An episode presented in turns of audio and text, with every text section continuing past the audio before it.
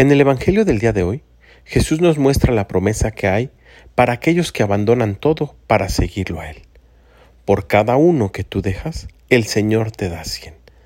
A esto se refiere cuando dice su palabra, les daré el ciento por uno.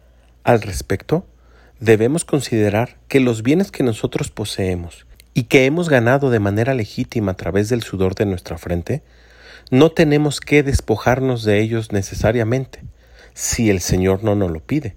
Estos medios deben servir para nuestra santificación. El ser rico y tener los medios suficientes no son sinónimo de condenación.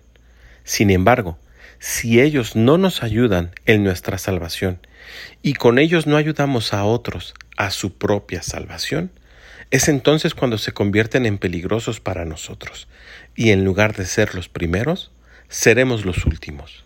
Por eso yo te invito a reflexionar en las personas que tienes más próximas a ti.